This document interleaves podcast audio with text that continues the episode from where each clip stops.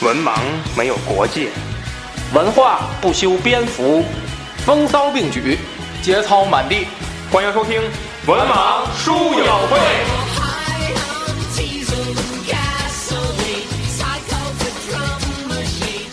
Hello，大家好，欢迎收听文盲书友会，我是子平。我是阿威，我是 wish，哎，这期呢，咱们又回到了科幻系列啊。呃，我们呢，无聊的科幻系列， 我们之前呢，还是这个，呃，我们之前一直是按时间顺序啊，我们把世界科幻小说进行了一个总的归纳啊。那么我们在第五期之后呢，我们就一直是，我们就是跟大家也在节目里已经已经呃这个探讨过了啊，我们就进行呢单独的啊一本一本的这么就是世界经典的科幻小说呢进行罗列嗯啊。那么我们呢在本期节目中聊一部非常有名的科幻小说，叫做《火星编年史》。哎，嗯，这部小说呢，呃，首先介绍一下作者啊，作者呢叫雷布拉德伯里啊。那么这个作者呢，他生于一九二零年，在二零一二年去世的啊。嗯。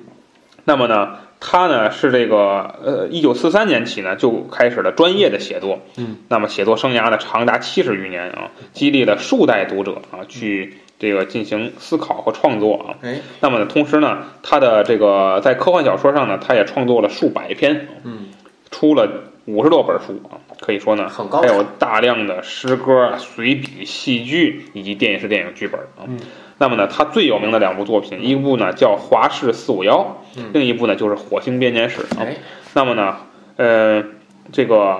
呃可以说呢，这两部作品为他奠定了科幻小说大师的地位，被誉为二十世纪最重要的美国作家之一。嗯同时呢，呃，这个有一种评价就说他将现代科幻领入了主流文学领域的最重要的人物啊。曾经获得了二零呃零零年美国国家图书基金会卓越成就奖。二零零四年美国国家艺术奖章和二零零七年普利策特别褒扬奖啊，那么在所二谓包包养点，包养，包养，包养，哦，包 养点，都他妈这岁数了，谁包养 呢？啊，二零一二年六月六日的时候呢，他以九十一岁高龄在洛杉矶去世。嗯当时呢，美国总统布拉克·奥巴马嗯亲自悼词，嗯是这样说：他的叙事才华嗯重塑了我们的文化，拓宽了我们的世界。差一点没坚持到川普时 代。 这川普时代，那就什么？这这这这这这，推特被封。您浏览的推特含有 敏感内容敏。感的， 但没有，现在推特给他的推特底下都加入了那个以上内容可能是不实，呃不实就是他的那个推特底下有一行绿字儿，哎就是推特专门给他加嗯的，就是以上内容那个什么没有那么真实性，可能不具备真实性，嗯，就都给加入这 个。贝克推特，就是就是前两天啊，就是谈到美国大选啊，前两天就是 你你您把我还敢聊这个了？嗯嗯你把我 就就就是说，这个布拉克奥巴马当时是跟麦凯恩进行进行一个竞嗯争。麦凯恩呢落选的时候发表了这个非常有有气度、有气度、有礼节的这样一个演讲，哦，就是他就是尊重奥巴马，并且呢哎就是这个非常高度赞誉奥巴马的成就。嗯，然后，但是大家想想，今年这个啊美国大选，就是都不承认都，嗯就是他人家选上了，人家不承认这个嗯啊，嗯你这不哦嗯 嗯不是说这个，嗯哦，我我以为是那个，就是一就是、嗯这个大选的意思是一直选到特朗 普赢，不是这样儿。不是这样，哦，不是这样儿啊啊啊哦，那我对这游戏理规则理解有误。 不过我我觉得现在就是有没有就是另一种可能，就是比如说特朗普不选上之后，嗯那、拜登他也不承认。我也不承认，我觉得拜登可能做不出这种事儿。 最终导致国足排名又下降。 也有可能下降一位。下降一个，哎又下降一个，哎嗯，好吧，说这么多啊，这个，呃，雷布拉德伯里啊，他这个几部作品都很有名啊。那么我们先提一句，就是《火星编年史》啊，咱今天呢，在这个网上啊，如果想找原文的话，可能不太好找啊。我还是通过安老师啊找到，就是通过我某些技术手段，我一般来，我一般来说找名著的这个呃电子版还不困难，但这部很困难，不知道为什么。我百度一搜我就下来了，你怎么做到的？我就我这我这就我自己下的，这就是 T X T 嘛，格式就是那个你怎么做到的？那可能咱你搜啊，咱我明白为什么了，为什么？因为咱俩你用什么网？你们家百度啊不是网上那都不不知道，那不知道。就是咱俩网可能不一样，就是嗯我们家这网络它屏蔽一些网站，嗯，就是那个网站就是有我也有能直接搜文本文档，我搜出来。对，嗯我就也那么搜的，但是我搜出来之后，有些网站根本在我们家打不开，打开之后就是含敏感内容，不能打开，嗯，就它直接给屏蔽一了。看是那推特，对，就是就是我发现不同的就是用不同的网啊，比比如说像我们家跟单位用不同的网，啊就有时候就是我们家打不开，单位能打开，嗯，单位打不开，我们家能打开。哎就，是不同的网它有不一样屏蔽的内容啊。好吧，说这么多啊。那么这个《火星编年史》呢，在早期它叫做《火星纪事》，嗯，它以这个名字出版过，所以大家如果搜不到的话，就搜《火星纪事》啊。说这么多啊，那么下面请魏迟老师来简单介绍一下故事的剧情。嗯，《火星编年史》呢，它主要采用的是啊，这个刚才跟子老师也做了一些讨论，在录节目之前啊，它是一个群像性的嗯一个描写，并不确定某一个人为主要角色。呃，通过呢很多个小故事，并且呢在这个故事之前标上了年份，通过这种形式呢，呃，讲述了整部小说的一个完整的一个大故事。它讲的就是人类对火星的地球人对火星的一个探测。嗯，在探测的过程当中呢，发生了很多事儿，比如说在一开始研发出来了这个火箭，然后去登陆火星。呃，从最早的几批人没有完全的取得成功，嗯然后到呢中间儿开始呢，呃，地球人大面积的去火星移民，就是从最开始一个移民热，呃，然后呢到中期，大家认为，呃，移民火星是一件非常普通的事儿了。那么再到再到后来呢，由于啊、人类社会发展到一定的阶段，因为也因为这个移移民火星啊、多种呃有因素加在一起呢，人类爆发了一场核武器的战争。然后呢，呃，火星的移民呢，呃，还涉及到一个问题，就是他有在地球上有各自嗯的支持，他有有他支持的人，那他就要回地球去，呃，加入到这场战争当中去支持自己想支持的这个派别，嗯呃，叫这个组织吧，嗯啊嗯嗯，势力也也好，那么最终呢，呃，这个其结尾其实我没太看懂他想表达什么。这个这个整嗯其实也整没嗯整解部释小说的呃是吧？整个小说最后一个故事是，呃，一个家庭，嗯，那家庭呢去火星，火星之后呢，他把自己的这个火箭给炸了，嗯，炸掉之后呢，呃，打算永久的居住在火星了。呃，并且呢，将自己称为火星人，是吧？他最后他他想把自己称为火，他嗯把自己称为火星人。嗯那么，呃，整体来讲就是一个呃脉络吧，就是这样一个脉络。好，这是这个故事啊，它是多部短篇小说，十多部吧，还是九部，我忘了啊。短篇小说合集啊，嗯讲了是从不同的角度嗯，以时间的一个连贯性啊，讲述了呢这个呃移移居火星的这些人的生活啊，嗯讲述了这些，就是看似都是普普通通的事儿，嗯但是呢，就让我们感觉到一种时代的史诗般的厚重感啊。嗯那么这个小说呢，其实它不一般，哎，其实他在讲所谓的移居火星的时候，其实探讨的呢是，其实渗透了很多美国的移民史嗯和美苏之间的冷战史嗯啊。这个呢，如果有相对历史的这背景和学识的人呢，是可以从里面呢感觉到一种影射的啊。嗯那么，请安飞老师呢，就这个历史背景进行一个介绍。嗯，呃，这个里面呢，首先啊，我看完之后就感觉到它是讲了美国的这个不能叫做殖民史，嗯就是美国从建国的十三个州怎么变到五十个州，嗯这个掠夺土地的这块历史。嗯因为在这个小说里讲的是最开始，呃，移民火星，呃，去火星很不容易，嗯，啊，得等多长时间才才才才有一条船，嗯嗯才有一艘飞船。那么到最后，你发现火星上都是地球人嗯，啊，这火星的土著就基本没有了。嗯。嗯 那么这个历史就和美国的西扩非常像，因为美国最开始建立的时候就是东海岸的十三个州，嗯那么它就是不断的往西扩。那么在历史上，这个叫做西进运动。嗯，美国历史上的西进运动是长达一个世纪。嗯那么大批的移民开始从东部往西部进行迁移。嗯，那么。扩大了国内的这个市场和土地，然后呢，也这个打破了自由州与蓄奴蓄奴州的这个平衡。因为大家知道，到后来南北内战的时候，北方是自由州，嗯南方很少一部分是这个蓄奴州。嗯那么在这个西晋的时候呢，呃，美国在西晋的时候不可调和的和当时美洲的土著印第安人之间嗯有一个碰撞，嗯因为当时西部的土地都是人家印第安人部落的，嗯，那么美国这个资产阶级是通过了一个印第安迁移法，嗯，强制的把印第安人迁到了密西西比河以西，那么呃，不断的移民到原来印第安人的这个土地上，那么占领了印第安人的土地，呃，把他们变成了这个棉花的产地啊，包括一些工业的产地啊等等。在这段时期里面，美国出现了非常多的这个条例，比方说，呃，这个土地条例，还有这个西北怀州的地区条例等等。那么这些条例呢，就是什么呢？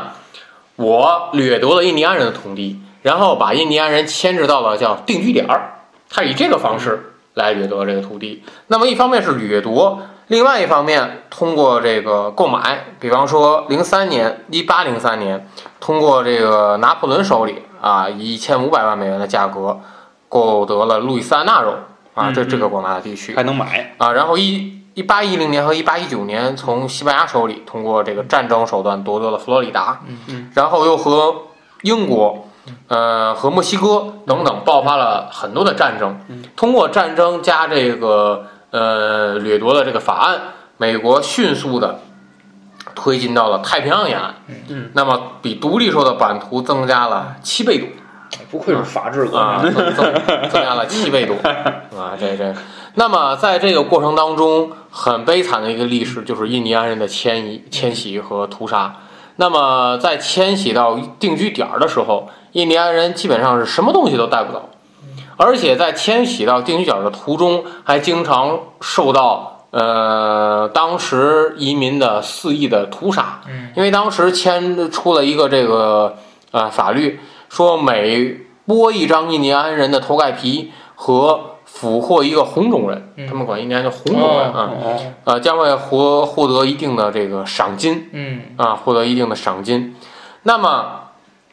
在这个进行迁徙的过程中，美国还出现了一个叫做保留地制度。嗯所谓的保留地制度，就是说，呃，我给你一块地方啊，在你这个地方的时候，在你把印你印第安人在这个地方的时候，我尊重你的主权嗯啊，我尊重你的主权，呃，但是，呃，当印第安人迁移到这块地的时候，呃，他们就会通过寻找这个合同上的这个漏洞，嗯然后通过欺骗、收买甚至暴力，嗯又强强迫印第安嗯人签订不平等的条约。嗯那么印第安人手住地已经没有土地了，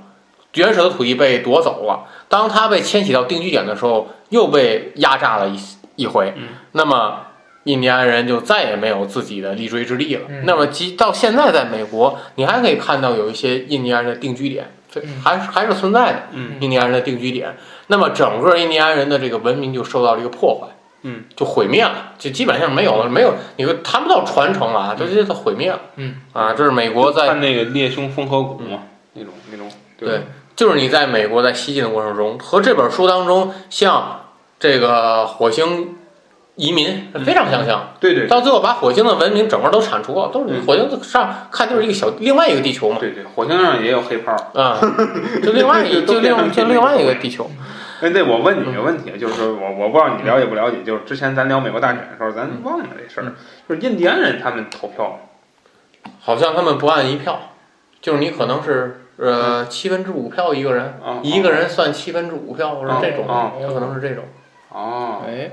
那他投谁呢？这俩啊 他选谁呢？这 俩王富贵，嗯就他跟黑人之间之前是一样的，黑人之前投票也不算一个，哎啊，也不算一个。嗯，我记得那次那就是特朗普第一次竞选的时候，嗯那个那阵儿还没有他这个这个名儿叫唐纳德特朗普，还没这名儿，嗯这给他翻一个简称叫嗯当当闹窗。你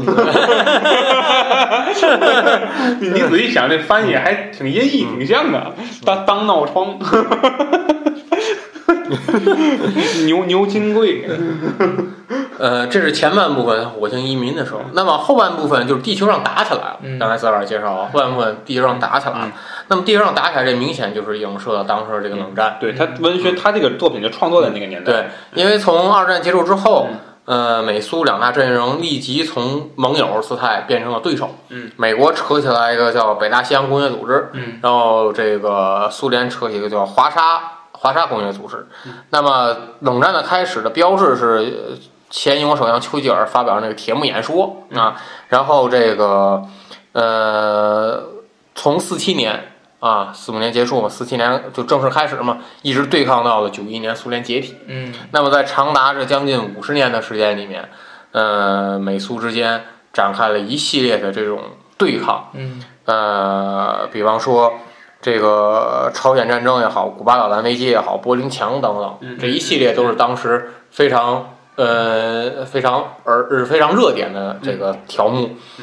他主主要最大还是核危机。嗯，最大是核危机嘛。那么在这个最主要就是星球大战嘛，这里面也影射到了啊。还有星球大战，星球大战就是就是美国有一个那个不是不是，美国有一个那个好像国家政策，啊，嗯没有我我我我我知道这什么，我说 美美国来一那嗯阿纳金， 派出阿纳金来，对，然后里根嘛实施，其实这是一个骗术计划哎，呦我天，一个骗术计划，就是说我要呃投资当年的两百五十亿美元嗯，嗯嗯你想想啊，当年的两百五十亿美元是要建立什么导弹系统啊，然后等等这 个建呃立建立阿纳金，包括像什么这个超高速的电磁炮等等乱七八糟的。那么苏联一看，电磁炮，嗯，苏联一看，嚯，你这美国这都是搞这么厉害，我也投《三国钱。群英传》里的东西，那么本来就这个危就充满危机的苏联经济，结果一下子就给拉垮嗯。那么苏联制造出尤里，导致导致了苏联那个解体。你看那么过 DC 那曼哈顿博士，那么在书里面呢，嗯呃，在现实当中，美苏两个就没有爆发热战，但是在书里面就是爆发热战了，地球打起来了，哦嗯然后所以说火星上的移民又往地球跑，嗯啊，又往地球跑，你打起来为什么还往地球跑啊？这所以有我了也自己不的太支理持解，者不，太理解。就基本上两大情怀块的嗯哎为为了情怀，两大块的历史构成了这个这个书的主要的一个历史背景。呃，整体来说，就是你看的时候，你会你就能明显感觉到，就是他这个事儿说的是当时的某个事儿，嗯或者历史上的某个事儿，就是给我们感觉就是这作者啊，他并不是说嗯，呃，我就怎么说，就是说他还是很冷静的，嗯就是说他在呃讲一个自己的所谓的架空的科幻故事的时候，实际上他在反思美国在历史上发展的时候的问题，或者世界人民在历史发展中可能就已经遇到的问题。嗯我们在以后移民火星也好，怎么样也好，包括未来的发展，照样会会重蹈这些事情。就是我们你再反思、再思考、再怎么样也好，你摆脱不了人性的，你也摆脱不了一个国家包括领导人他们的这些个思维，你是无法挽挽挽救的和挽回的。就是说，政客他心里想的永远是那些利益，嗯人心里永远也是有那些个缺点。嗯，你包括大家就去思考这个《火星编年史》里边人们到火星上之后那个举动，那个状态，那嗯那些个形象嗯，对不对？我们就回想在战争中也好，在这个事实上我们身边发生的、历史上发生的事情也好，都一样嗯，还是这套东西嗯，对吧？你不会因为科技的转变嗯、科技的提升，人人性就会转火变。星火星上照样放地球音乐，地球歌啊，啊，对对对，照样吃地球的啊啊还嗯地球人吃的饮披食萨。呢。嗯我估计嗯要是中国人写的，上面还有煎饼果子 呢嗯，结果我的包子、饺子都来了。啊，对，也过节啊。嗯是吧嗯？也是这个情况啊。好，那么下面请魏驰老师来介绍，简单介绍一下书中提到的一些科科学的设定。那个给我印象比较深的啊，一个就是他们那飞船嗯，他们到那飞船到了火星上，它可以探测火星上的那个存在的，比如说目前的大气，然后什么植物，什么就是这就这些，而且。你想他写那年代，那还是上个世纪的事儿，嗯嗯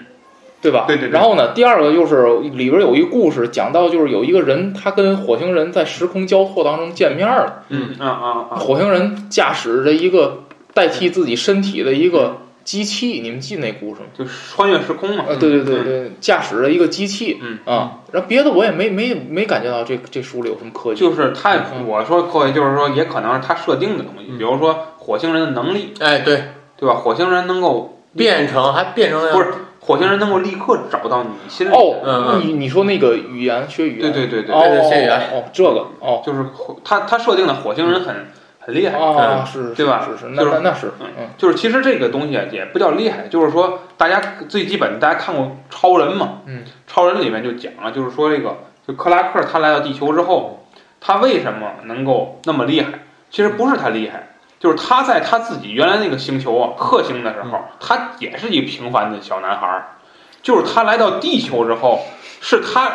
与生俱来的那些基因导致了他在地球显得那么厉害，就跟那个毒液里面似的，对对对原来对原来对进行的就是我自己推，对对对对对，就是感觉就是这样。包括火星人也是，可能火星人之间啊，这个不算什么，嗯但是他在你地球人这可了不得啊就显得很厉害，他能够心灵感应，嗯，他能够变成你想象你最对需要、最对迫切对，需要我这需要的人形象，嗯，就是也就说明火星人没形象。嗯，这不就是这么说吗？火星人没形象，你想他是什么，他就是什你么，嗯想他是谁，他就是谁，就是这种感觉。那么，但是我在这里面，我就有小问题，嗯，小问题，我要想为什么地球人就那么衰？嗯嗯，我对吧？咱最基本的，你你既然来到地球，你有你不一样的东西，但理论上地球也有也有跟地球人也也有比你厉害的东西，但是没有展现出来。嗯就是在任何一个科幻小说中，好像地球都是最衰的，嗯就地球人到那儿啊被虐一顿，到那儿哎这真厉害，啊自己什么都没有一样嗯，对吧？那么我请问，你比如说一个地球人到了别的星球，他也应该展现出不一样的东西吧？嗯没有，嗯，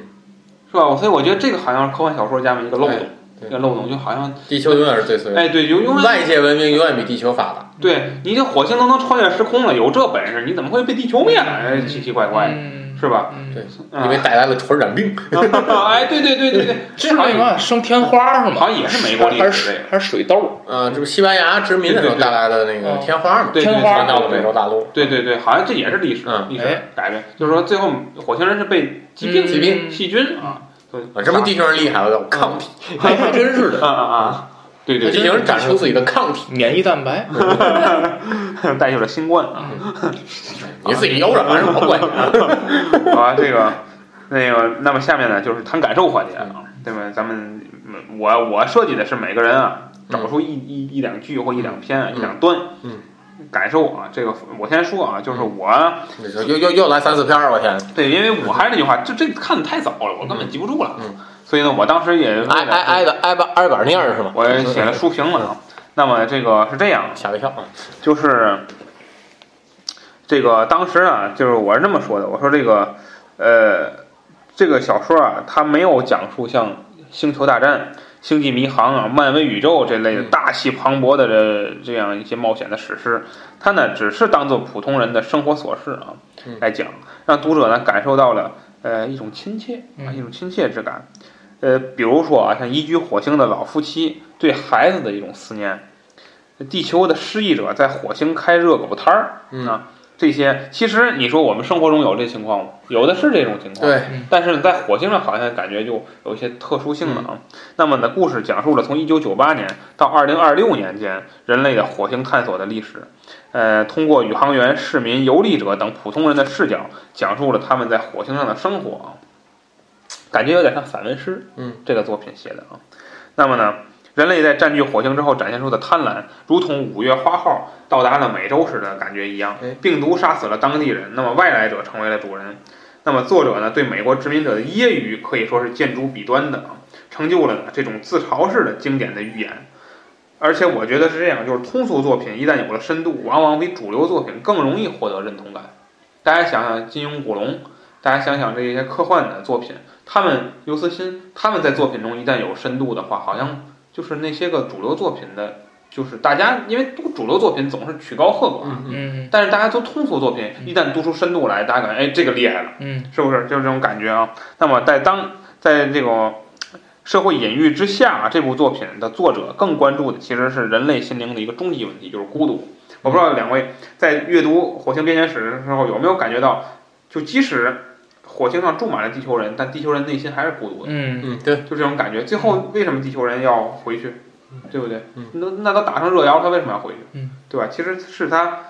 这种孤独的对孤独生活的啊一种一种感受吧。而且我觉得每个人都是孤独的。对生命来说呢，是呃，对时间来说，生命就是过客；对宇宙来说呢，地球也像昙花一样。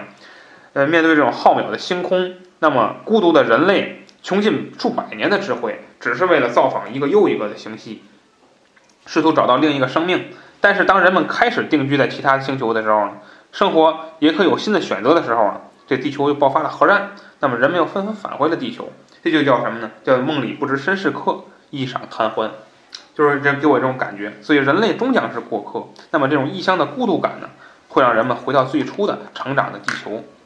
那么这是整个书后半段所传达的一种非常强烈的情感。那么人类的火星之旅就在这样一个过程中，从平静又归于平静，一切面目全非，一切呢又重归前尘啊，这种感觉。所以呢，整个小说给我一个感受就是，人类自诩的这种智慧其实是如此的微不足道，在面对群星的浩渺，面对苍茫的宇宙中，人类所有的功过是非呢是毫无意义的，都在时间之下化为了泡影。那么我们回去回看，呃，我们的历史，回看我们的生活，最基本的一个，比如说像现在，就像现在，我觉得这个作品拿回到拿到现在的美国去看的话，一样适用。嗯就是现在你折腾半天，你闹半天，嗯，你跟这个国家较劲，跟这个这些人群较劲，你跟呃这某个党和某个党之间较劲，你最后发现，你你可能再过二百年以后再回头看，搞什么嘛，嗯对不对？搞什么嘛，对吧？没有什么都不会变化，人永远还是这堆人，嗯还是这堆事儿。所以呢，我用最后用雷布拉呃德伯里啊在《火星边界史》中这句话：我们不再漂泊，在这无比深沉的晚上，尽管爱意长留心中，而月色依然明亮。嗯啊，这句话你看非常有诗意嗯。他这个作品写的就，我觉得这个水平就很高啊。嗯就是说，科幻小说啊，不是说那种死死板的。死板的，永远是这种精密的仪器嗯，是一堆学术术语嗯，不需要的嗯。你也可以写的像散文一样那么优美啊嗯！我说这么多嗯，两位，呃，印象我我先说啊嗯，让我印象最深的是一个这个一个章节，就是黑人要走的时候。嗯嗯哎，我看完那个，当时正好是美国那个黑人黑人也黑人的性命也是命那个活动啊嘛，啊啊，那个他们那个大游行嘛，嗯正厉害的时候，当时看完之后，哎呦，特别有感触。嗯，就是当时在写这个小说的时候，他描写出来的那个黑人的场景，嗯，过了这么多年还一样。嗯哎，毫无违和感啊。在书里他写的就是黑人要回去嘛，嗯，那么这些白人主就不乐意让黑人回去，嗯，就是我打着你骂着你，但是我还离不开你，嗯对因为那里面说说到很多就是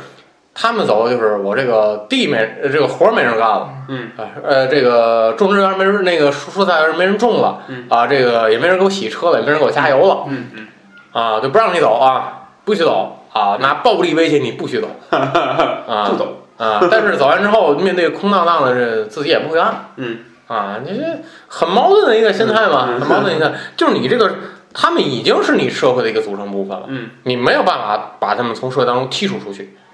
对吧？而且你还享还享受了他们带给你的一些便利，但是你还打着人家骂着人家嗯，啊，这让我印象特别深。嗯，魏老师，我印象深的有好几个故事，嗯呃，比如说一上来那个他妻子做梦啊那啊啊啊，个，啊，梦见一个地球人来，嗯嗯，然后呢，我觉得这故事就讲的就挺好，这故事讲的挺好，它其实影射出就是火星文明也发展到一定的。一定的程度了，因为那妻子跟她丈夫之间的那个关系也描述了很多嘛，嗯就说她，我感觉就是火星的文明也发展到一定程度，嗯呃，夫可能就是发展到一定程度的文明，可能都会经历这些嗯事儿，嗯然后呢，呃，还有一个呢，印象比较深的那个故事就是，呃，你们记得有一个那个那个那个，就是第一批呃，就是第一批还是第二批到了这儿以后，他说他们是地球人，嗯嗯嗯。结果给他们关疯人院里啊了，啊啊啊啊啊！对，对，是吧？对，然后呢，其我感觉呢，就是这个呃，其实，在咱们这个人类文明当中也是这样，就是有的人，呃，有的时候说真话，在别人眼里看你就是神明经病。明明对，嗯嗯是吧？嗯，对，这个这个这个让我体会到，这个我体会到了。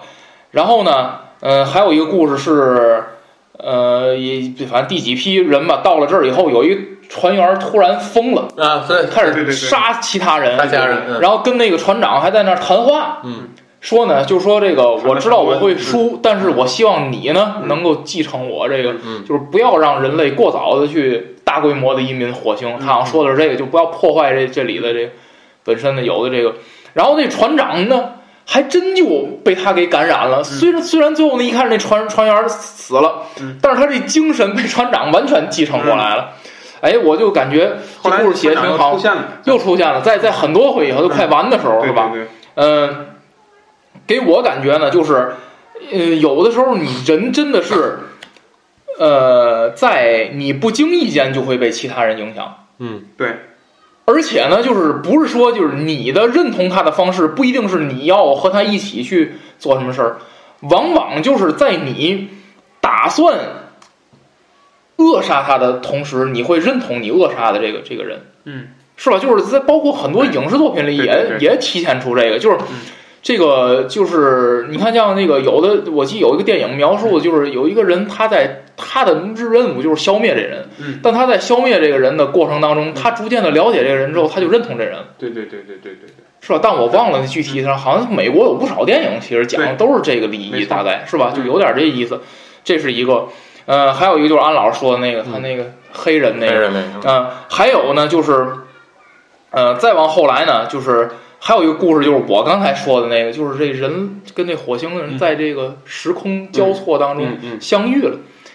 然后突然发现呢，这个这个人虽然拥有了现在所有的东西，但是他是孤独的。嗯嗯嗯，对那个火星人他虽然就是知道那火星人是历史，但是他羡慕火星人那种生活，嗯因为人家马上要参加一个狂欢。嗯嗯嗯，以及当时是这样啊，所以就是说，嗯，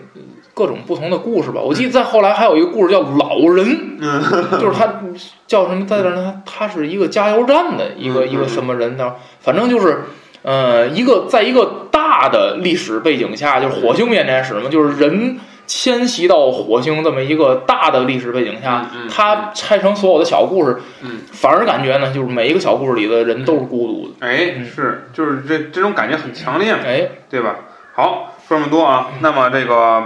谈谈影视改编啊，那么《火星编年史》呢，在一九八零年的时候，呃，制作成了三三集的啊，不不是那个三集啊，嗯嗯嗯，是是每集九十八分钟的啊，哦就每集一百分钟嘛啊，哎，三集的啊，嗯这个科幻迷你剧啊。嗯那么，一九八零年啊，分为探访开拓者和火星人嗯三部啊，长达总共长达五个小时啊。看一下剧照啊，嗯嗯，这个《火星编年史》啊，跟那《星际迷航》画风差不啊多。对对对对对，奇奇怪怪的都。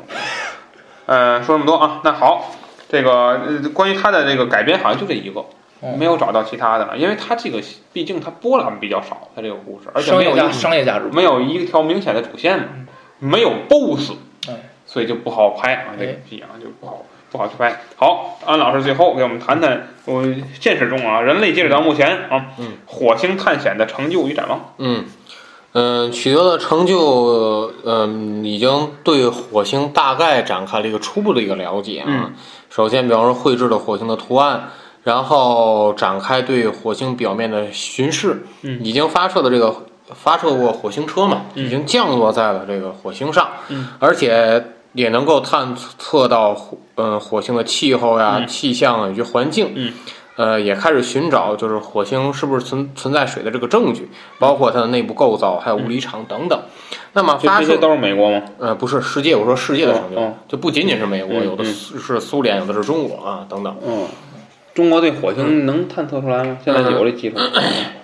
发射不发射车了吗？就已是经天问那个嗯啊对对，正在走着了嘛，正走着啊呢，正走着呢。那多长时呃？间能到啊？反正得得得得一咱咱段，咱这辈子还嗯能看，能能看能他好看。像几个月，就是说他哎只要那行他他是什么呢？我跟你讲，我我理解是不是这个意思？就是说他只要发射东西的话能快点儿，嗯，因为他人的话就得慢 点，那可不，嗯，那肯定的。对吧？所以他可能几个月。嗯呃就是这个很有难度，因为火星和地球距离远，所以说在操控的时候会有延迟。嗯，那么而且特别不容易排除技术故障，嗯，所以说这是在对于现在技术环境下，就是特别影响火星探测的。嗯，就是你现在啊，现在的技术就是往火星发个东西很简单，但是发到那儿之后，这个东西能不能按照我的设计要求进行工作啊啊，，这是要打一个问号的嗯啊。呃，包括像苏联也好像美国也好，曾经往火星发过很多东西，嗯但是很多东西到那之后就是不能工作了，嗯不知道什么原因展开不了工作了，嗯就废了，这全钱都让全是让火星人捡，全全全废了啊全让火星人捡走了，这是地球人给我们的礼物，你留着吧。啊，这是等于就是全全全废了这些东西啊。那么，呃但是还是那句话，对火星的这个探测还是非常初级啊，嗯还是非常初级。那么说说咱们这个咱们自己的国家的这个计划啊，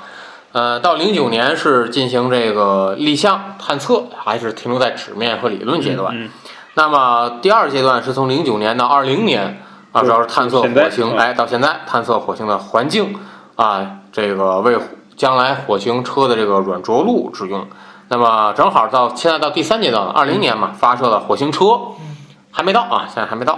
呃，第四阶段呢是要在火星表面建立观察站，观察站啊、建立这个探测的这个机械的这个探测的这些仪器，嗯呃，提高火星和这个地球之间这个联络。啊、我感觉这个还得需要时间。一个方面是技术，嗯另一方面是这个造价、金钱啊嗯非常高昂。嗯、所以说就是我他们就是我，嗯我其实其实特别好奇一个事儿 啊，就是说这个可能是我长期对于这种星际探嗯索，我一个好奇，就是他干这是为了什么呢？哦他他探测这是为了什么呢？资源，这哎有个的不说就是是咱之前有一年关键词儿吗嗯？我说我真的不觉得，就是你你要你与其拿这钱嗯，干这事儿，不如干点儿别是的啊。嗯因为有的是这有少不的了牵扯这到对啊资源呀、什么乱七八糟的呗。嗯但当导时致大嘛美，我不是说嗯嗯吗，我就为争这口气，嗯嗯我这个对对对，哎那也可能就是为争这口气。嗯， 嗯，好吧，反正这个我感觉就是可能咱有生之年都看不到说特别突飞猛进对，所以说的发对展，对咱来说没意义，因为他的嗯他对技术的个人要求特别高，可能真能造福子孙，咱就这么想吧，反正现在。就是改我造我我现在主要就是想，改造，哎，你就想吧，你要发射一个仪器到那儿，还能保证，比方说一年甚至两年的正常工作，这个非常不容易，你因为你到发射过去之嗯后，你没法进行现场的维修，你只能通过远程遥控，对不对？而且那儿的环境，咱现在探测出来的那可比地球上的可恶劣多了，嗯，嗯对不对？那你这还个风暴啊，他那种星际风暴啊，你这个仪器的这个寿命也好，维护也好，操控也好，都很艰难。嗯，所以说你不可其实能。我觉得要用这技术投在造车上，对吧？哎，能造福现小芯片在，啊儿是吧？能造福现在。对，哎，有有有没有可能就咱们那火星车，比如说上去之后，过就是带带俩 AK，然后把美国那咣咣， 我给捅给他妈给打了。想起那红警里那采矿那个，俩车在一块儿，总是苏联那个拿那打，是吧？啊，过去我美国盟军那盟军那没武器，嗯啊啊，然后就你打，你看完了吧？打完你还得再等几年，你才能再上去 了，多欠呢！好好好吧，说这么多啊，嗯这个关于火星编年史呢，我们聊了很多啊。那么呢，同时也聊一聊周边，聊一聊这个历史历史文化啊。那么其实呢，我还是那句话，就是所有科幻小说写的，其实最后还是人类。哎，且无无无论你探讨了多么宏大的宇宙背景，其实最后探最后还是回归到人类啊嗯，回到人类命运以及人人性啊这个点啊。嗯、说这么多啊。呃，如果呢，关于这部小说或者说想推荐其他小说的朋友们，可以在节目下方留言啊。这节目就这样，感谢大家收听，大家再见。再见。再见